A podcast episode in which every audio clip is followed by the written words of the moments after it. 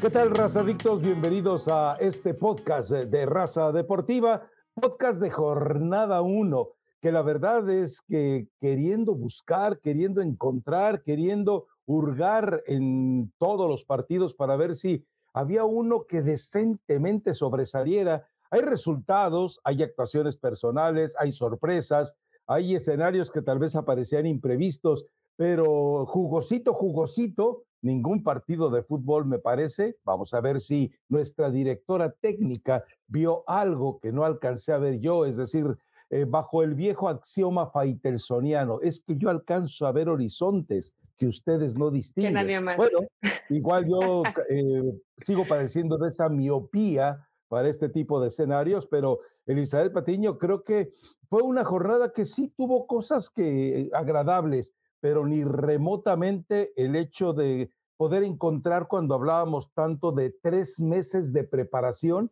y vemos que todavía en el fútbol mexicano se siguen dejando las cosas al cuarto para las doce. Eh, así es, Rafa. Eh, buen lunes a toda la gente que nos, que nos ve, que nos escucha, que descarga después más tarde el video. Eh, Primero, el viernes grabamos el podcast y después ya sabíamos que el partido contra el partido de Atlas no se iba a jugar. Lamentablemente, eh, imagínate que tuvieron tres meses, yo sé que tuvieron conciertos, otros eventos, pero que no tuvieras la capacidad para poder presentar un estadio. Bueno, en tercera división con Guerreros de la Plata, si pasa eso, te quedas sin tus tres puntos, pierdes por default. Entonces, eh, definitivamente son cosas que nos regala la bendita Liga MX. Pero Rafa, a mí no me desagradó el partido, eh, el de ayer, el de Santos Tigres, me pareció que fue un partido eh, entretenido, interesante, con dos propuestas distintas. Yo que quería ver el accionar del equipo de Diego Coca. Sí, tiene razón. La, la, expulsión termina eh, llevando lo que fue el destino del partido, donde me parece que no fue tan superior Tigres como lo, lo refleja el resultado, ¿no? Después tu América, que decía, sí, va a, ser, va a golear en la fecha uno al Querétaro, el del Tano Ortiz, que ya tiene barrio, y te dije. Yo dije eso. no, no, no va a ser tan fácil el primer partido, a pesar de que Querétaro está muy limitado. Pero tú dijiste que América ganaba. No, no, no, no, no, no, no. Yo te dije que este partido lo empataban y te reíste y dijiste con qué, Eli Patiño, con qué. Bueno, ahí te demostraron que el América todavía le falta y es que se veía en la pretemporada, Rafa. Chivas consigue el resultado, tendrá muchas cosas que mejorar, pero sí en términos generales, pues hasta el momento sorpresas no muchas. Calidad individual, la que ya conocemos de algunos, y, no mucho más, ¿eh? Pero es jornada uno, entonces apenas, apenas comienzan a, a calentar el motorcito. Eso es lo triste, o sea, que en la mejor oportunidad para hacer una pretemporada, no para este torneo corto, sino para todo el año, los dos, los dos, eh, perdón, los dos torneos fueron desperdiciados y fueron desperdiciados por todos los equipos, porque Chivas sigue sufriendo, porque Cruz Azul no vimos ni remotamente una mejor versión, porque lo de Pumas fue a base de empujar más y también eh, marcado por una expulsión. Es decir, no vimos todavía una manifestación de que en verdad hubieran aprovechado el tiempo. Pero bueno, y también eh, hablar de dos detalles, uno chusco y el otro lamentable. El chusco, la forma en la que André Pierre Guignac celebra su gol eh, fingiendo caminar como si estuviera ejecutando, a lo mejor tú no la has visto, te recomiendo que la veas, la danza de los viejitos, que es muy famosa en Michoacán, pero bueno, ahí estuvo burlándose de Miguel Herrera y me parece que hizo muy bien Guiñac, lo cual si escuchas, no sé si escuchaste las declaraciones de Miguel Herrera, creo que el viernes, eh, a tu DN, en las cuales él decía eh, que había quedado todo bien con Tigres, que incluso Guiñac le había llamado por teléfono para ver qué había pasado. Bueno, después de lo que vimos ayer de Guiñac, yo tengo mis dudas sobre si mintió Miguel Herrera o no, pero lo relevante en esa charla que tuvo es que ya tiene un coach de vida para que le maneje los arranques de ira y en el discurso, si no lo has escuchado, escúchalo, lo que nos queda claro es lo que vemos aquí señalado desde hace meses. Miguel Herrera es el nuevo técnico de la selección mexicana, aunque no lo hayan anunciado. Su discurso deja muy en claro que él ya es el entrenador y que ya le avisaron, pero le dijeron, primero aprende a comportarte, a refrenar tus eh, ansias de andar golpeando a medio mundo y me parece que, bueno, vamos a ver si esto le funciona. Y el otro escenario que sí es totalmente lamentable, antes de meternos a los detalles de cancha, es lo que pasó con el Cata Domínguez. Tú no puedes en estos tiempos organizar eh, una fiesta infantil con una temática que en este momento estremece, sacude y lastima a todo el país. Eso es totalmente lamentable. Sí, lo dejaron fuera eh, del partido de ayer porque evidentemente no podía ni, remotamente aparecer en cancha, pero sí, me parece muy triste, es decir, el hecho de que tú eh, pretendas en un momento dado eh, conciliar la educación de tu hijo con ese tipo de mensajes. Pero bueno, más adelante estaremos hablando un poco de todos esos detalles.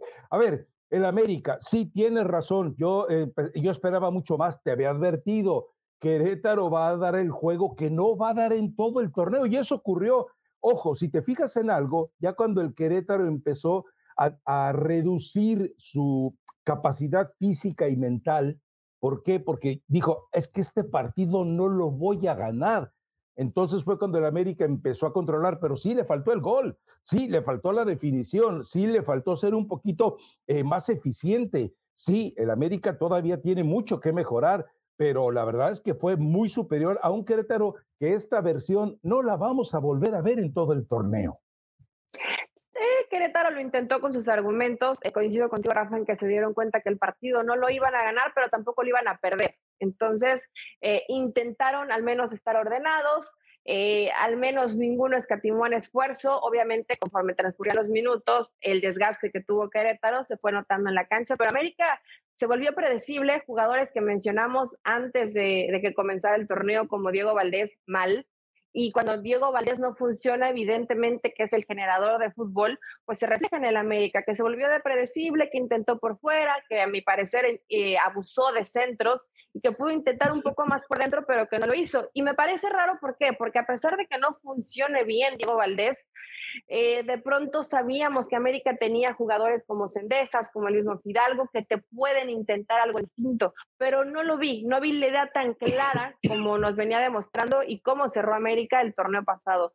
Yo quiero pensar que es parte de la pretemporada, de que hubo mucho tiempo de descanso, de que no sé qué tanto, Rafa, fíjate que cuando terminó el torneo y iban a tener un buen tiempo, dije, va a ser muy positivo porque se van a preparar muy bien físicamente, pero no sé si de pronto generó una laguna tan grande de descanso que hoy a los equipos les va a costar mucho más.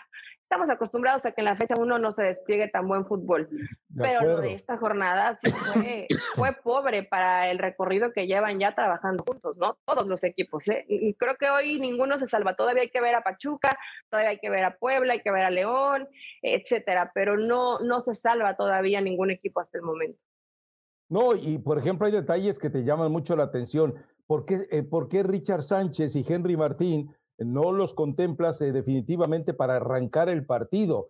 Y de repente resulta que el jugador que mejor se vio por parte del América fue Miguel Ayun, un tipo que pensábamos que ya para este, eh, para este torneo ni siquiera iba a ser tomado en cuenta. Entonces, todo esto nos deja claro que también, más allá de la responsabilidad o irresponsabilidad del entrenador en, estos, en estas situaciones que hemos hablado, bueno, también viene la, forma de, comportarse del jugador. Yo te apuesto que mientras Miguel Layuno estuvo haciendo trabajos diferenciados por su cuenta, para estar listo. El resto de los jugadores les importó un pepino y se apegaron a lo que tenían que hacer con el América. E, esto, insisto, nos muestra, nos refleja también la diferencia de temperamento y de carácter entre un jugador que quiere seguir vigente y otros que son asalariados y como tal se comportan. bueno, pero la Yun ya, ¿cuántos años tiene Rafa? 35 años, ¿no? Más o menos, 34, 35 años. Tiene todos. Es de la edad de Chabelo. Mira, yo sé que Querétaro lo intentó, pero su referencia de marca era Pablo Barrera, también otro más o menos de la edad que no le exigía tanto, que le daba esa posibilidad de subir, de tener profundidad, de poder mandar a algún centro. Lo vi con buena actuación, pero imagínate que estamos hablando de un jugador que no va a ser titular cuando Lara esté completamente recuperado que fue tu mejor futbolista en la jornada uno. También la experiencia ¿eh? cuenta, Rafa, la experiencia cuenta. Lo que, lo que antes corrías mucho por la falta de experiencia, hoy puedes administrarte mucho mejor con lo que te han dejado los años en el fútbol. Pero la lo hizo bien y no me sorprende porque en la pretemporada lo hizo muy bien. Dije, bueno, es pretemporada, eh, tampoco hay que emocionarse tanto, suele pasar, pero al menos en la fecha uno se mostró bastante bien claro. Va a haber equipos eh, con mayor desgaste, más físicos, con mejores gente que juegue por fuera, y ahí sí la Jun probablemente ya no va a tener ese ida y vuelta que nos mostró en esta jornada 1. No, bueno, pero a ver, e, el, hecho de, de, predisponer al tipo de adversario, pues no solamente es para la Jun, es para todos. Imagínate una media cancha más poderosa, donde vamos a ver a este América? Pues simplemente va a desaparecer. Entonces, si ponemos a contraluz eh, detalle por detalle, como tú quieres en el caso del Ayun, América, ante un adversario que posiblemente muestre mejor eh, perfil, te puedo decir lo que vimos a ratitos de Chivas, a ratitos de Rayados, a ratitos de Tigres, no lo vamos a volver a encontrar. No, yo creo que sí va a mejorar mucho, pero también me parece que el Tan Ortiz, que no nos extrañe, ¿eh? recuerda que el torneo anterior mandó a la banca a Fidalgo, mandó a la banca a Richard Sánchez, hizo eh, prácticamente una ensalada y todavía con los partidos amistosos que se le atravesaron, que le estorbaron totalmente, bueno, aún así lo supo eh, resolver Fernando Ortiz. Pero eh, cuando llegue, cuando regrese Lara, no sé, me parece que lo vas a colocar en la defensa central, porque seguramente Lara de defensa central al lado, no sé si de Cáceres o de Israel Reyes, pero te va a ofrecer más que si, si la Jun mantiene este nivel de juego. Pero esperemos, también es cierto que con la edad de la Jun y este tipo de desgastes, no le va a alcanzar para mantenerse en plenitud durante todo el torneo. Pero bueno, eh, aquí lo que queda es que la exigencia para el América y de Querétaro, pues ya lo sabíamos, es un equipo muerto en una plaza muerta y que además eh, tiene además unos directivos muertos. Ya te platiqué lo de Billy Álvarez, es el que parece que va a terminar comprando al equipo de Querétaro con un prestanombres.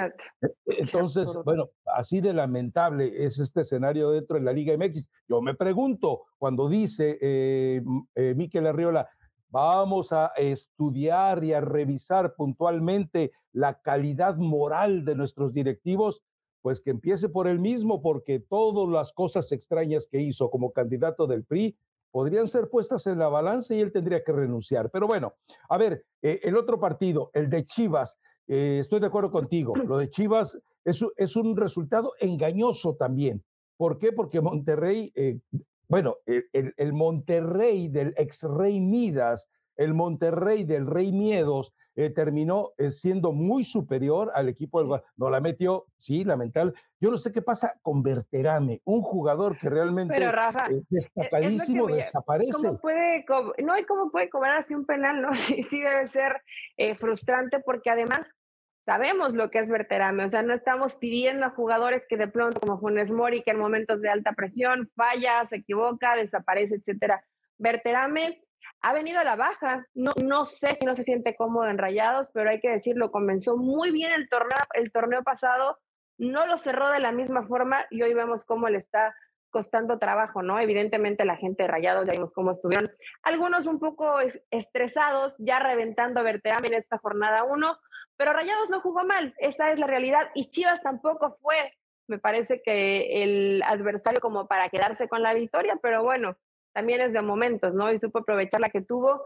Guadalajara tendrá mucho que mejorar. A mí me llama la atención cuando los entrenadores dicen, no, bueno, pero es que ganamos y rescatan tantas cosas buenas. Yo sé que es mejor ganar y corregir que perder y corregir, pero Chivas, eh, pues sigue con los mismos problemas de siempre, Rafa. Yo lo veo limitado en cuanto a generación de fútbol. No, y, el problema es que si antes eh, podíamos pensar eh, que tenía eh, eventualmente la capacidad de, no ser tan burocrático, de no ser tan lento, de no ser tan procesador del trabajo en media cancha, vuelve a tener eh, muchos problemas en el traslado del balón y en hacerlo llegar al frente. Esto con cadena ya se empezaba a solucionar con, eh, Paunovic, parece que vuelve a caer todavía en ese escenario. Y lo grave es, volvemos a lo mismo, les dio 15 días de vacaciones y se fue Hierro 15 días de vacaciones. Y entonces yo me pregunto, ¿no hubiera sido más importante eh, solucionar esto? Mira, la torpeza de los directivos, eh, esa sí no la podemos ni siquiera dudar. ¿Por qué? Eh, porque a final de cuentas, entre ellos y su cuerpo técnico determinaron situaciones como Víctor Guzmán podía haber llegado desde cuándo a Chivas. O sea, ¿cuál era la necesidad de esperarte al último día cuando el tipo no fue ni a la Copa del Mundo, cuando tenías negociaciones abiertas, todo ese tipo de tonterías de directivos y de entrenadores, pues nos está dando esta fecha uno que a mí en general me parece lamentable para lo que habíamos esperado. Ahora, en el caso de Chivas, eh, la verdad es que el proyecto, por eso insistíamos tanto, también con Marcelo Michele Año hicieron una pretemporada fantástica y el equipo fue una miseria. Yo no sé si los chillermanos que se regocijaron tanto con haber sido finalistas de la Copa de Tianguis, de la Copa de Bisutería, ahora de repente ya empiezan a ver un poquito más la realidad, pero es cierto lo que dices, de repente la victoria es una cortina de humo que al primero que puede eh, cegar es el mismo Paunovic, si no es capaz de volver a ver el partido, de revisar el video y decir, qué mal jugamos, nos pudieron haber goleado, porque esa es la verdad. Mira, es importante en un escenario como la Casa de Monterrey, en uno de los mejores planteles del fútbol mexicano, conseguir un buen resultado. Eso lo vamos a dejar ahí, Rafa. Pero de acuerdo.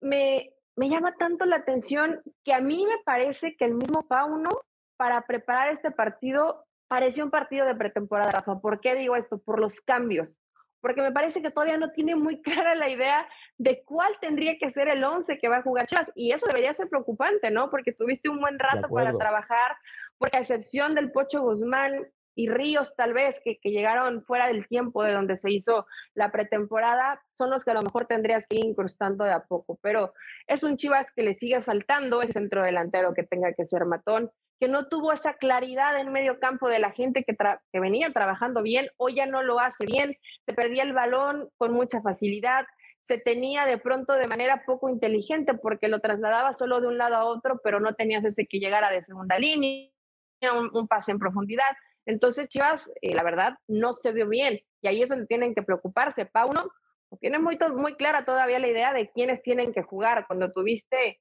por lo menos, y te estoy diciendo por lo menos tomando en cuenta vacaciones y que a lo mejor no estaban juntos, un mesecito completo para saber quiénes sí y quiénes no. Y yo hoy lo veo con demasiadas dudas, ¿no? Ahora, quitándole un poquito de responsabilidad, o tiene muchas dudas o falta calidad también, Rafa. Cuando no tienes muy clara la idea de quién sí, quién no, es o las dos cosas. o las dos también. Pues, eh, que eso todavía sería más grave. A ver, la, situación aquí en el caso de Chivas es el hecho de repente de no ubicar otra vez a la gente, de, hacerle creer que con un par de contrataciones, ¿qué tiene que hacer Daniel Ríos en, en Chivas cuando de repente en la MLS estaba creo que en la décima eh, posición de los eh, jugadores en su posición en la que, e, e, en, cuestiones de efectividad, o sea, de verdad, eh, o sea, eh, ¿cuánto tiempo tenemos comentando lo del caso de Luis Puente? El chamaco ha demostrado en, en divisiones inferiores que está listo, ha demostrado en torneos sub-20 que está listo. Mételo, pase lo que pase, mételo a la cancha y que sufra lo que tenga que sufrir y hay que saberlo llevar. O sea, si entra y falla tres goles, no importa, edúcalo, eh, eh, fortalecelo. Lo mismo pasó con Chicharito, lo debutaron, eh, falló tres o cuatro oportunidades en el primer juego, a la banca, no sirve. Bueno, es que si el problema es que tienes que ser tan radical en el Guadalajara, vas a terminar arruinando a tus propios prospectos. Pero la verdad es que sí, Chivas necesita mejorar mucho y Monterrey, yo creo que es acá arriba donde está fallando. Yo, yo decía que Berterame, no sé si estabas de acuerdo conmigo o no, es el centro delantero, entre comillas, más inteligente que hay en el fútbol mexicano en este momento.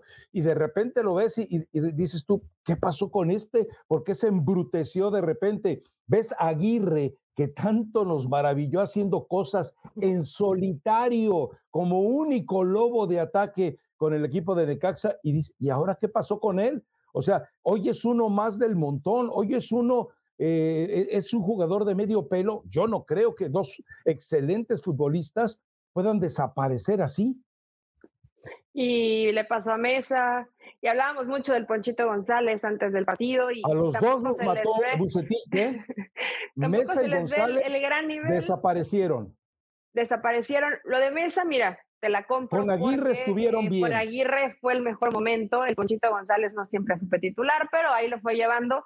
Eh, realmente Rayados tiene esa calidad individual, Rafa, para ver, fue mejor en la cancha que Chivas, pero eh, tendrán que mejorar jugadores, como bien lo dices Aguirre, cuando terminan llevándolo a Monterrey dices, bueno, eh, ya desmantelaron equipos, va a llegar, la va a romper el Verterame y hay que recordar que tienen además dos lesionados. O sea, realmente Rayados tiene, eh, tiene mucha alternativa. Verterame yo creo que tal vez conforme vayan avanzando las, eh, las jornadas se va a sentir más cómodo, pero sí, probablemente como centro delantero sí sea el más completo del fútbol mexicano. Definitivamente. vamos, tiene todas las cualidades y sobre todo cuando yo hablo de futbolista inteligente, es, esa, eh, eh, ¿cómo te diré? ¿Cómo, cómo, cómo lo mencionaba eh, el infausto Tata Martino? un centro delantero ah, asociativo. Asocia, es, el, es mucho mejor que Funes Mori en ese sentido, pero pues la verdad es que algo pasa con Bucetich que arruina jugadores. no, no, no, no, Rafa. A ver, inclusive Berterame por, por varios partidos no jugó en esa posición de pronto lo cargaba más al costado, jugaba por izquierda, lo, puso, lo puso a volantear, lo puso por sus facultades. Entonces, la verdad que es un jugador que, que, te puede servir en varias posiciones, si es un futbolista completo, pero no se le notó en esta jornada uno y ya van varios partidos. Ni, el torneo anterior. vemos. Eh, cuando lo necesitó Bucetich en situación importante en liguilla, no apareció Berterame. Entonces, eh, también, Rafa, no podemos crucificar al Rey Midas. Tenemos que ver también que el futbolista tal vez Rey Midas. no esté pasando por su mejor momento. En este partido, a mi parecer, fue mejor rayados, pero termina ganando Chivas. Tiene mucho que mejorar Guadalajara si pretende alcanzar los objetivos que prometieron. Decía Pauno, ganar todos. Ganar todos suena muy bonito, pero no va a pasar, Pauno. Bienvenido al fútbol mexicano. Empezó con el pie derecho. Ahora, eh, si vamos a tratar de seleccionar un poco partidos, no podemos dejar fuera el, caso de Pumas. Ya, sabes que yo no creo que haya cuatro grandes en el fútbol mexicano, hay dos populares y el resto son de medio pelo, pero eh, vamos, ah, espero que ahora sí hayas entendido cuando el torneo anterior te dije, Dani Alves es un Tesla rodeado de bochitos. Bueno, ya lo volviste a ver, dos balones eh, gestionados por él, eh, terminan siendo los goles de Pumas. Eh, hay, gente que le entró mucho al esoterismo, por ahí leí varios textos y varias columnas diciendo que Dani Alves con el 77 para invocar el número cabalístico generó al 77 la jugada. no, dejémonos de payasadas. O sea, Dani Alves lo pusieron donde tenía que jugar. Me parece que ese es un acierto de Rafa Puente.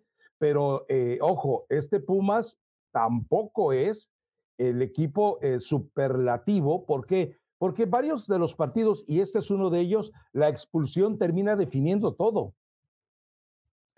Sí, eh, fíjate que pasó creo que en todos los partidos, Rafa, en esta jornada, inclusive los rivales que ganan, no fueron no fueron tan superiores o no fueron ni siquiera superiores a lo que termina reflejando el resultado. Yo no creo que, que Pumas fue mejor que Juárez y aún así termina consiguiendo por una genialidad o por esa lectura de juego que tiene Dani Alves.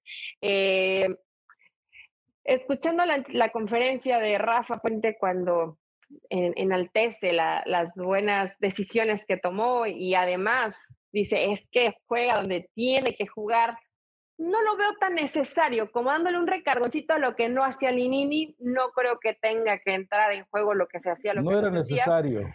No era necesario, pero bueno, sí, Daniel Alves está en la posición que tiene que jugar los minutos que tiene que jugar también, Rafa. No es lo mismo estar obligado a meterlo desde el principio y buscar en qué posición acomodarlo, a saber que puede ser un relevo y que entrando ya algunos minutos te va a funcionar. Hoy parece que ya cambió el contrato de Dani Alves pero Pumas, eh, lo, que tiene Rafa, justito, ahí con gente joven, de pronto te da profundidad por fuera, sabes que con, que con Del Prete, sabes que con Toto Salvio, que con dinero, más o menos vas a tener claridad, alguna, alguna gente también ahí como Diogo que te va a ayudar, pero no es tan distinto este Pumas a lo que hacía con Linini, ¿eh? porque además no tienes mucho más. Te necesitas profundidad por fuera y de pronto que algunos de estos hombres de arriba con alguna individualidad te pueda llegar a resolver.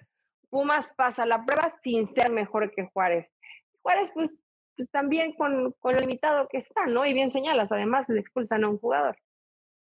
Sí, eh, lamentablemente eh, eh, volvemos a un escenario en el que ya se empieza a marcar los equipos que van a estar en el sótano, que van a andar causando lástima, y los otros que eventualmente van a estar pujando para meterse en ese ominoso e ignominioso repechaje, pero que ya sabemos que está hecho por cuestiones financieras y por cuestiones obviamente de transmisiones por televisión. Así que eso no, lo podemos ni, remotamente condicionar.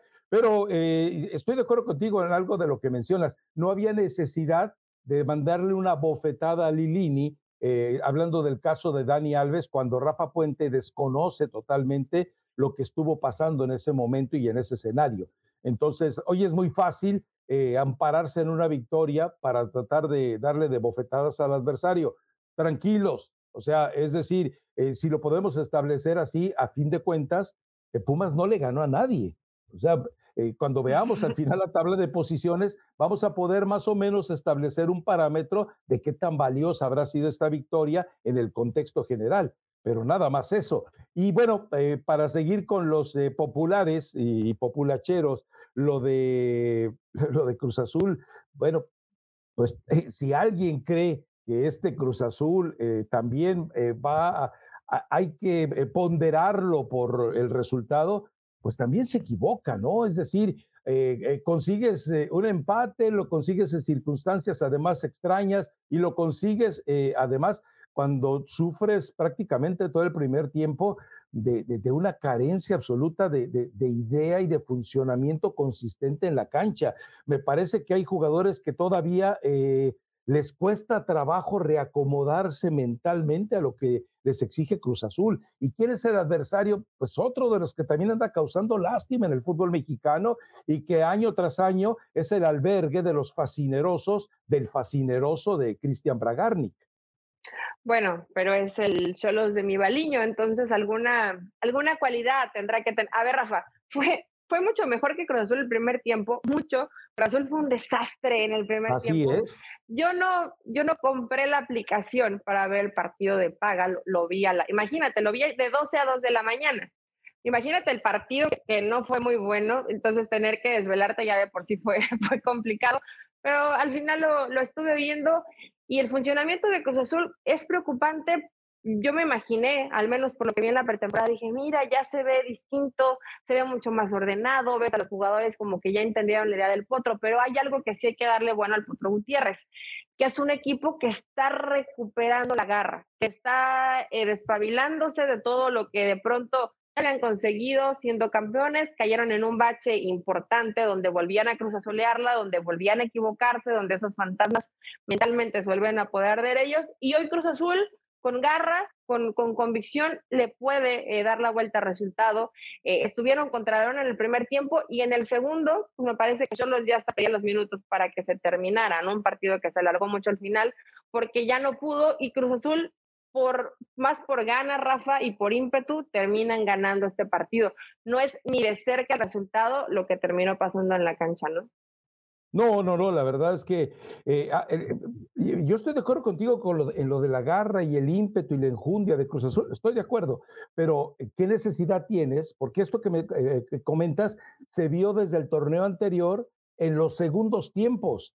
Entonces yo me pregunto, Cruz Azul solamente va a ser el Cruz Azul que se necesita en los segundos tiempos, cuando la situación apremia, cuando hay que sacar el agua eh, para que no se eh, hunda la lancha. No, me parece que, Cruz Azul debería estar para otras condiciones. Eh, tiene el mérito lo que hace el Potro, pero Cruz Azul no puede estar viviendo así. Primer tiempo a sufrir y segundo tiempo a reivindicarse, a resucitar no, no, no puede ser de esa manera porque ningún equipo puede jugar con tantos riesgos ni con tanta discrepancia de la idea futbolística que se le pretende dar. Pero bueno, ese ya es un problema muy marcado. ¿Algún otro partido que te haya llamado la atención? No sé si el Toluca de toda tu vida te hubiera llegado a emocionar. Seguramente sí. Este, te digo que me gustó el de, el Tigres Santo, Rafa. Mencionabas la, em, mencionabas la, el festejo de Guiñac yo creo que lo toman un poco hasta como de broma. Fíjate que yo sí le creo a Miguel Herrera que terminaron bien. Y al final, pues ese tipo de cosas hay que reírse, ¿no? Y Guiñac demuestra que puede estar muy viejito, pero que sigue teniendo la calidad para resolverte partidos. Fue otro partido similar a lo que platicábamos de Cruz Azul, que más allá de que termina ese partido en empate, donde no me parece que Cruz Azul haya merecido el empate, con la pura garra, pero eh, Cholos también bajó y al de Pumas. tiempo. Eh, lo mismo con Pumas y lo mismo le pasa a Chivas. Y, pero en este partido, sí, la cantidad de goles no refleja, porque Santos tuvo contra la lona a este Tigres, pero no supieron meter gol, no, no tuvieron la forma, no encontraron. Y vemos los destellos ya del trabajo de Diego Coca, ¿no? Un equipo que cierra bien espacios, que recorre bien, que ocupa bien la cancha, eh, que de pronto me parece que juega muy atrás y que quiere llegar en dos rápido y no lo encontró tan rápido porque no tiene gente tan veloz ni tan habilidosa arriba, pero que fue muy puntual en ciertos momentos. Y Nahuel Guzmán también, Rafa, que cuando no es payaso y se pone serio, pues también te, te rescata partidos, ¿no? Y te rescata resultados. Sí, cuando a Nahuel no se le pega ese síndrome del Dibu, entonces eh, la diva eh, Guzmán eh, de repente hace su chamba y la hace muy bien. Es que lo habíamos comentado, o sea, si Diego Coca cree que a este equipo de Tigres le va a dar la dinámica, el vértigo, la explosividad para poder trabajar como lo hacía con el Atlas, no tiene los jugadores para hacerlo. Ahí sí, por eso insisto, hizo bien Miguel Herrera en decir que este equipo era ya prácticamente candidato a, selección de geriátrico, porque sí. No está, Pero, Rafa, no está para resolver el problema de en los recorridos que hace Carioca, Pizarro, cómo cerraban el espacio, cómo si subía el carrilero, ocupaban esa, eh, tapaban la línea de pase, lo hicieron bien. Yo sé que no son Atlas y no lo son muy experimentados. pero tienen la experiencia para hacerlo y tienen el tiempo. De pronto sí me parece que estaban muy atrás. O sea, ya, ya Santos estaba intentando desesperadamente pero eh, Tigres sufrió y supo sufrir y supo no desordenarse y tiene gente de experiencia. Por más que ya sean jugadores veteranos, yo creo que sí Diego Coca se ve ahí, ves el partido y dices, mira, a pesar de que el resultado me parece injusto, se nota el trabajo, lo que no vimos en Chivas, lo que quedó a deber el América, lo que quedó a deber el Cruz Azul, sí lo vimos en un equipo, por ejemplo, como Tigres. Pero es que eh, eh, trabajar bajo el sistema de Coca es más fácil de consumarlo que lo que pretende, por ejemplo, Pauno. Pauno pretende eh, una idea táctica que me parece casi deschavetada para el, para el jugador mexicano. tienes que ser un poquito más gremial, consistente en el, en el, flujo colectivo. Y en el caso de, de Coca, pues es amontonaditos y con, y, con, el trabajo que ya conocían Pizarro y Carioca que tenían que hacer, se les facilita la chamba. Entonces yo creo que también eh, tenemos que compensar eso. Te decía lo de Miguel Herrera, porque bueno, más allá de que yo sí creo que esa llamada con eh, tan afectuosa y afable con eh, Guiñac nunca existió, o si existió fue en otros términos, pero sí, él, él habla de que ya tiene un coach de vida que le está enseñando a manejar la ira y le dice que él, él en su cabecita, ira. a ver. dice que Dice que tiene 11 eh, tipos jugando con 10 sillas, al viejo juego de las sillas que todos conocemos. Y dice que de repente ese que no encuentra la silla se vuelve loco, y ese es Miguel Herrera. Entonces dice que está tratando de controlarlo. Yo, eh, yo insisto, ya le habíamos comentado, eh, bueno, todavía antes de que arrancara la Copa del Mundo, que iba a ser Miguel Herrera el técnico a seguir. Lo fueron con eh, prácticamente constatando situaciones que se vinieron después, pero el discurso de él es, si no lo escuchaste, escúchalo, porque la verdad es que Miguel Herrera ya habla como de su, casi casi no vale falta de Pero ¿te parece, Rafa? O sea, no sería, no será parte de este, que, además iría ligado, ¿no? Y tendría mucha lógica, parte de este cocheo. Porque Por eso. lo vi tan tranquilo como si él o ya supiera o ya estuviera resignado y parece que no se la van a dar. O sea, me refiero a la tranquilidad de Miguel Herrera es, pues mira, no tengo chamba, eh, obviamente pues tengo que ser candidato, eh, pero le estamos o sea, me refiero a la tranquilidad de Miguel Herrera al escucharlo en estas palabras, o está haciendo muy buena chamba el coach, o ya sabe que tiene chamba con la selección mexicana, alguna de las dos, o las dos. Él ya lo sabe. Ahora, la otra es, me estaban platicando que Ricardo Peláez tuvo diferentes ofrecimientos para ser director deportivo. Incluso ¿Ah, uno de ellos era, era regresar a Cruz Azul. Entonces, o sea, hubo quien se le acercó como director deportivo, pero él rechazó todo. Él dijo, no, me voy a quedar aquí de comentarista y ya en su momento veremos cómo regreso al fútbol.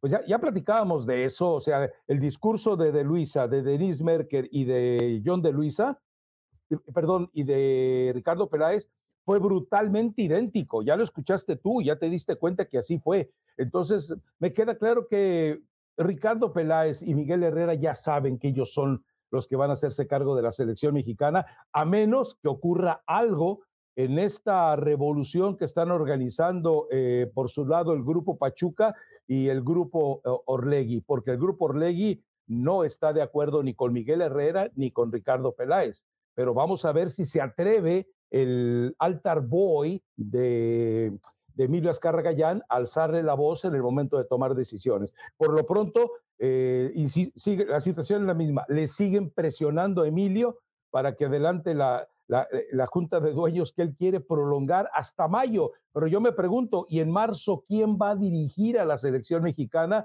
ante los dos bodrios de partidos con Surinam y con Jamaica? Entonces, esto ya urge, insisto, ya perdieron diciembre, están a punto de perder todo el mes de enero y no hay ningún trabajo puntual. Pero yo estoy seguro de eso. O sea, Miguel ya sabe que él es el elegido de John de Luisa y de Emilio.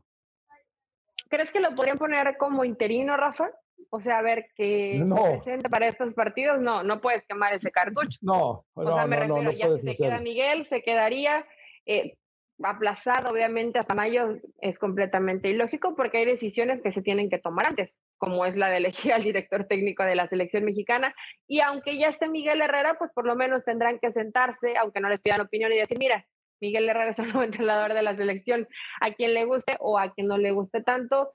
Si no le gusta ir a Aragorri, sí, hay que esperar un poquito. ¿eh? Yo, yo, yo creo que todavía, a pesar de lo que dice Rafa, Miguel Herrera no está amarrado con la selección. Bueno, vamos, a, ver. Yo, yo, creo que él ya está eh, apalabrado con John de Luisa y con Azcarra Gallán y yo creo que prácticamente falta eh, tratar de contrarrestar.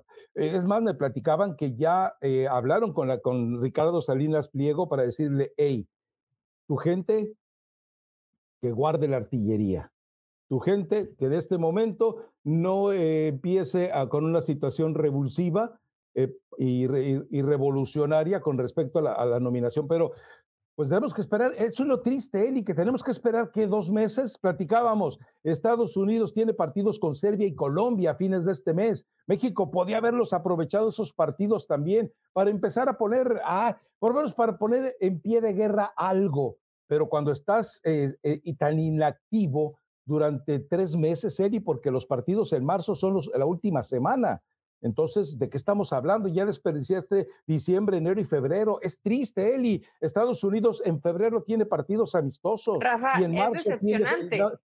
Por eso. por, por el resultado. Digo, al final Estados Unidos sí avanzó de la fase de grupos y a pesar de toda la turbulencia que hay hoy con el caso de, de Berhalter y lo de Gio Reina, pues la selección mexicana que no avanzó de fase de grupos, la actuación que viste, lo que quedaste de ver, lo que se criticó, la falta de planeación, la crítica al Tata, bueno, era para que mañana, o sea, cuando terminó su participación de la selección, ya hubiera una forma de cómo van a trabajar, algún plan B, algún interino, pero no, no hay respuestas y hoy todo queda ahí, ¿no? En su posición, en a ver qué va a pasar, en sí, Miguel Herrera sale de declaraciones, pero yo no estaría tan convencida porque sí sé que hay parte del grupo de oposición que no está de acuerdo en que Miguel Herrera regrese a la selección mexicana. Entonces, eh, hay que esperarnos porque tampoco hay tantas alternativas, ¿no? Y lo han mencionado, aquí ya lo dijimos hace mucho tiempo en el podcast, pero dicen es que no van a permitir que hoy Guillermo Almada, que está con Grupo Pachuca, tome las riendas de la selección, etcétera, etcétera, etcétera, ¿no? Ah, bueno, sí, Rafa, pero si es, si es por intereses, ¿quién, dime un entrenador que sí les, les convenga a todos o que todos digan, sí, mira, qué bien que ya pusieron a este. Miguel Herrera no es, ¿eh? No, no lo es. A ver, lo que pasa es que si tú mantienes a Miguel Herrera, vas a, mandar el mensaje de que sigue siendo potestad tuya la selección. Eh, y eso es evidente. Iraragorri, el, proyecto que él tenía era obviamente el de Diego Coca. A mí me parece que va a ser muy complicado que se lo acepten. Y el candidato neutral termina siendo Nacho Ambriz. Bueno, Nacho Ambriz todavía tiene que saltar a la cancha con mejores resultados este torneo para poder ser tomado en cuenta. Pero la verdad es que eh, con todo esto que estamos eh, eh, marcando e insistiendo, es el hecho de que el primero de diciembre, cuando sale con su triste mensaje John de Luisa, era el momento para empezar a tomar decisiones. E insisto, diciembre, enero, febrero y marzo los vas a desperdiciar y eso es gravísimo. En eh, lo que no entienden los dueños de equipos, y me parece que Emilio y su corte eh, de achichincles tampoco, es que el proyecto más claro que tiene México para los próximos tres años y medio es el Mundial, porque va a jugar de local en México, porque va a jugar de local en Estados Unidos, porque si le tocara ir a Canadá, que lo dudo, eventualmente eh, también le tocaría jugar de local. Entonces, tienes todo a favor. No estoy diciendo que va a ser campeón del mundo, no estoy diciendo que pueda ser semifinalista, pero por lo menos no desangrar a la afición como ocurrió con, toda la, eh, con todo el bochorno que se perpetró en Qatar. Entonces, eh, me parece triste que quieran proteger los centavitos de un torneo de liga cuando hay millones de dólares de beneficios en una Copa del Mundo. Digo, estoy hablando en el idioma que ellos, los sicarios del fútbol, conocen, dinero. los centavos. Por dinero se mueven, Rafa, y lo, y lo sabemos, eh, pero me parece que no les interesa. Siempre decimos, es que faltan tres años y medio. Hoy no van a tener tres años y medio, hoy van a tener tres años y desperdicia seis meses en situaciones donde nada te suma, donde no hay un proyecto, donde no se rescatan jugadores, donde el proceso no solamente de fútbol, sino el proceso mental de los que no fueron en la Copa del Mundo, como Chiquito y Diego Laines, de los que sí fueron, pero fracasaron, etcétera. Y nada se está haciendo hasta el momento. Y parece que tampoco les interesa, ¿no? Como de meterle prisa de, bueno, vamos a tener tres años, es que, tenemos localía, tenemos dinerito y, nos vamos esperando. Es increíble que después del terrible fracaso nadie accione, porque nadie acciona. O sea, no, no, no acciona John de Luisa, pero tampoco Emilio Escárraga, Rafa, que es el que le importa su negocio.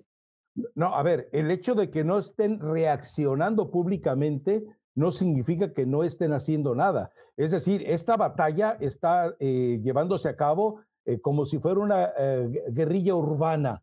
Es decir, están haciendo eh, cachondeos, están haciendo cabildeos, están ejerciendo presiones. Entonces, yo no digo que estén, es decir, no se, sí se están moviendo, pero se están moviendo de manera turbia, torva, como a ellos les gusta. Y lo malo es que están desperdiciando tiempo. Mira, tú agarras el primero de diciembre y dices, el técnico es Guillermo Almada, Miguel Herrera, Ambriz, Coca, el que tú quieras, Larcamón eh, y le dice, ¿sabes qué? Empieza tu chamba hoy. Vas a viajar, te vas a entrevistar, vas a ir a visitar al Feyenoord, vas a ir a visitar al Braga y vas a empezar a, recuperar a los jugadores castigados por Martino, que son los más importantes en este momento. Vas a acercarte eh, con el resto de los jugadores que fueron a la Copa del Mundo y a palpar cuál es la experiencia. Por eso yo creo que Miguel Herrera en ese sentido tal vez sí sea el correcto, porque ya vivió una Copa del Mundo, entonces ya no tienes que enseñarle nada, pero sí, si el, si el tipo no pone quietecito a su habitante número 11 en las carreritas de las 10 sillas, el tipo va a seguir haciendo locuras, pero insisto en algo, Ricardo Peláez es el único que lo ha metido en cintura. González Iñárritu hizo el ridículo, Santiago Baños hizo el ridículo, Ricardo Peláez se ha mostrado autoridad eh, sobre Miguel Herrera. Pero bueno, en fin, vamos, ahí sí, vamos a esperar. Y la otra es eh, lo que ocurre en la fiesta que organiza el Cata Domínguez. No son tiempos. La ciudad sigue, eh, perdón, el país sigue todavía lastimado y no podemos eh, ni remotamente creer que a alguien le falte tres neuronas, tres dedos de frente para darse cuenta que no es el momento, no es el escenario, no es el tema y sobre todo algo muy importante, no puedes mandarle un mensaje a tu hijo de hacerle creer que esa es una opción de vida a futuro. Eso es para mí lo más lamentable y detestable de esto. Sí, la verdad que, que se equivoca. Obviamente tiene que salir con ese comunicado, ofrece una disculpa, tenía que hacerlo, pero Rafa, yo creo que a pesar de la situación, que no hay que ser tan descriptivos, sabemos lo que está pasando en México, eh, sabemos lo que acaba de pasar en, en Culiacán, en Sinaloa, etcétera, pero no es solamente por esto que está pasando. ¿Qué ejemplo le das a, tus hijos de creer que esto es chistoso o que, o que es simpático? no pasa nada, son niños, cuando no te das cuenta que es parte de su formación y su educación y que después de eso son un ejemplo, ¿no? Porque publican las redes y mucha gente lo ve y dice, mira, eh, hoy es normal, hoy es natural, hoy es divertido eh, disfrazarnos como, como narcotraficantes, ¿no? Como parte del crimen organizado. Es, es patético, es lamentable y es preocupante porque si esto lo hicieron, eh, no es porque piensen que, no pasa nada, Rafa, sino por, porque les falta acá, ¿no? Porque no hay educación, porque no hay preparación. Y todos estos son ejemplo para muchas generaciones que van al fútbol, entonces pues sí tienen que tener cuidado no solo con lo que publican, lo más importante, más allá de lo que ya vimos en redes, con la educación que le están dando a sus hijos. Definitivamente, pero bueno, a ver, Elizabeth Patiño, recomendación musical. Sí, recomendación musical, acá tengo una, que es de Alejandro Fernández, Inexperto en Olvidarte, para que le quede. yo, yo la vi porque, porque creo que le dolió a Rafa Fuente Jr., porque no sé por qué le dio ese recargón a Lenini, no tendría por qué, me molestó Rafa, me pareció con poca categoría el tener que recordar a, entrenadores que ya no están. Pues porque Lenini me cae bien y porque yo creo que Rafa no, puede agrandarse en haber ganado la fecha uno contra Juárez, pero bueno, hay que, hay que esperar un poquito más. Ahí está la recomendación. Hoy juega Pachuca contra Puebla y ya se cerrará la, la jornada uno, ¿no? Pero nosotros nos vemos hasta el viernes a ver cómo se ve Pachuca. Esperemos que rescate un poco la, la dignidad de la primera liga, de la primera jornada, el campeón del fútbol mexicano. Perfecto, pues entonces eh, hasta el viernes, si Dios no lo remedia.